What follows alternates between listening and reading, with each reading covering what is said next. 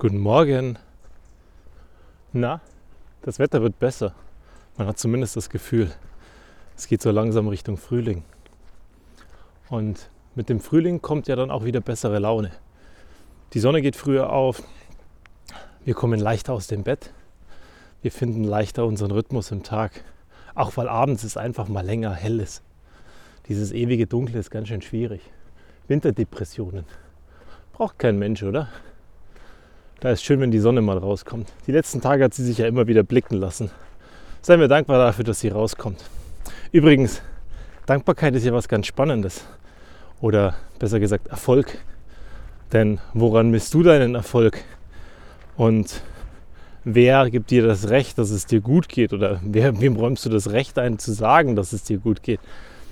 Und oft machen wir das an unserem Chef fest. Und liebe Chefs, ich möchte euch nicht in Frage stellen. Nur ich möchte die Perspektive ändern. Am Ende ist es doch nicht entscheidend, ob der Chef zufrieden ist. Naja gut, doch sollte er sein. Zufrieden sollte er sein mit deiner Leistung und mit dem, was du getan hast. Aber am Ende ist da draußen jemand, der das, was du tust, nimmt. Ein Kunde, ein Anwender, jemand, den du bedienst, wenn du in einem Servicejob bist. Und wäre doch viel schöner, wenn wir unseren Erfolg und unser Glück daran messen. Sind die zufrieden? Also nicht Sachen herschenken, das braucht ja keiner. Da müssen wir schon realistisch sein. Herschenken braucht ihr wirklich nichts. Weil alles, was was wert ist, und das ist jede Leistung, die wir heute haben, die darf auch was kosten und die muss was kosten. Weil meistens sind Sachen gar nicht wertgeschätzt, wenn sie nichts kosten. Und wenn du heute dann da rausguckst in diese Welt und da draußen zum Beispiel Anwender sind, die dein Produkt gerne nutzen, das, was du getan hast, das, was du baust, dann ist es ja eigentlich schon ganz gut. Und wenn du jetzt halt in die Interaktion mit ihnen trittst, ein Gespräch anfängst zu führen, dann findest du vielleicht auch raus, was die noch mehr brauchen. Vielleicht haben die irgendwelche Dinge, die sie umtreiben oder Sachen, die sie frustrieren. Und vielleicht sind da Dinge dabei, die du relativ einfach korrigieren kannst, die du verändern kannst in deinem Verhalten oder am Produkt. Und auf einmal sind alle viel glücklicher mit dem, was du machst. Und du wirst glücklicher sein. Wenn du da draußen Leute siehst, mit denen du zu tun hast, die glücklich sind, dass du da bist und dass dein Ergebnis, dein Produkt, deine Leistung vorhanden ist. Und deswegen sage ich immer, ich messe meinen Erfolg daran und dass ich glücklich bin, wie viele Leute das, was ich jeden Tag schaffe, gerne benutzen. Gerne hören, gerne damit arbeiten. Und das ist wahnsinnig viel wert für mich.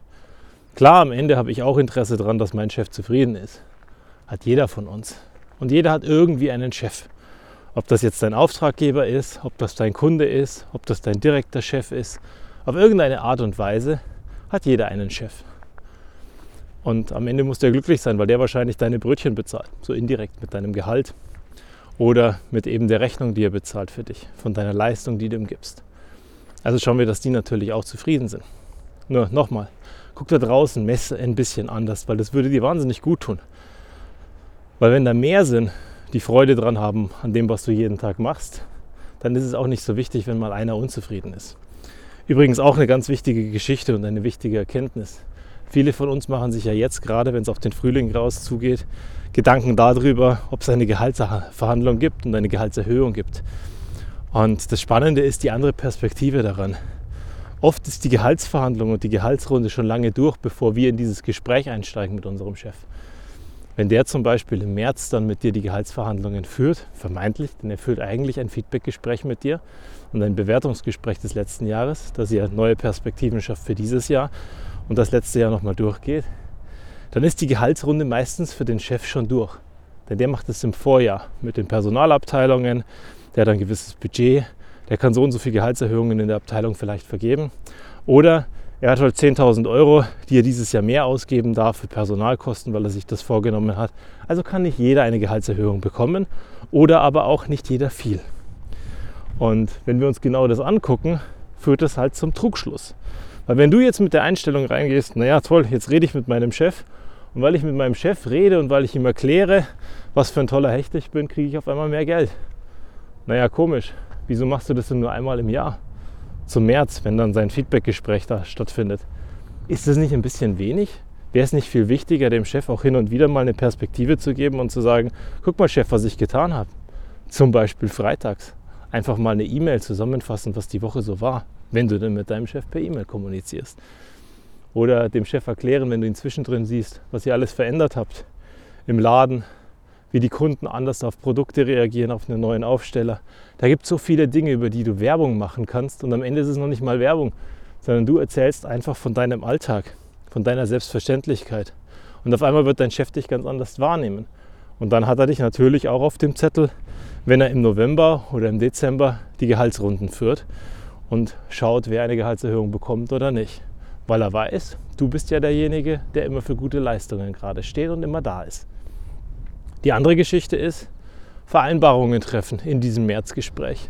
Wenn du dort eine Vereinbarung triffst, dass bis zum nächsten Mal, wenn ihr euch wieder trefft, also in einem Jahr später beispielsweise oder in einem halben Jahr, je nachdem wie euer Turnus dort ist, eine Vereinbarung getroffen wird, dass wenn du folgende Leistungspunkte erfüllst oder folgende Projekte stemmst oder was auch immer, eine Gehaltserhöhung oder eine Bonuszahlung kommt, dann ist es etwas ganz anderes. Weil dann hat dein Chef auch eine faire Chance, das zu erfüllen, das zu schaffen und dir zu geben weil dann kann das einplanen, dann weiß er es von vornherein.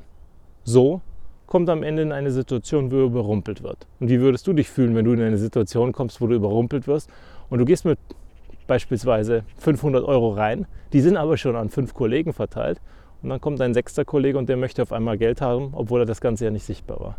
Da wird das wahnsinnig schwer und du wärst auch frustriert und genervt, weil du dir sagen würdest, Mensch, bisher ist mir das gar nicht aufgefallen, dass der die 100 Euro im Monat mehr wert wäre. Also ändere mal deine Perspektive. Guck mal da genauer rein und schau, was da für eine Möglichkeit wäre, wenn du anders an diese Sache rangehst. Oder für jetzt das Gespräch, bevor dein Jahresgespräch ist und sag, wie ist denn das eigentlich? Wenn wir das nächste Mal uns zusammensetzen, ist da realistisch überhaupt eine Chance, dass ich eine Gehaltserhöhung bekomme? Was hast du bisher von mir wahrgenommen? Was hast du gesehen von mir? Und wie siehst du meine Arbeitsleistung und wie wertvoll bin ich? Weil wenn du das mal verstanden hast, dann gibt es vielleicht ein bisschen mehr oder ein bisschen weniger zu tun, was deine Selbstvermarktung betrifft und die Kommunikation mit deinem Chef. Also, schau, was da zu tun ist und pack's an.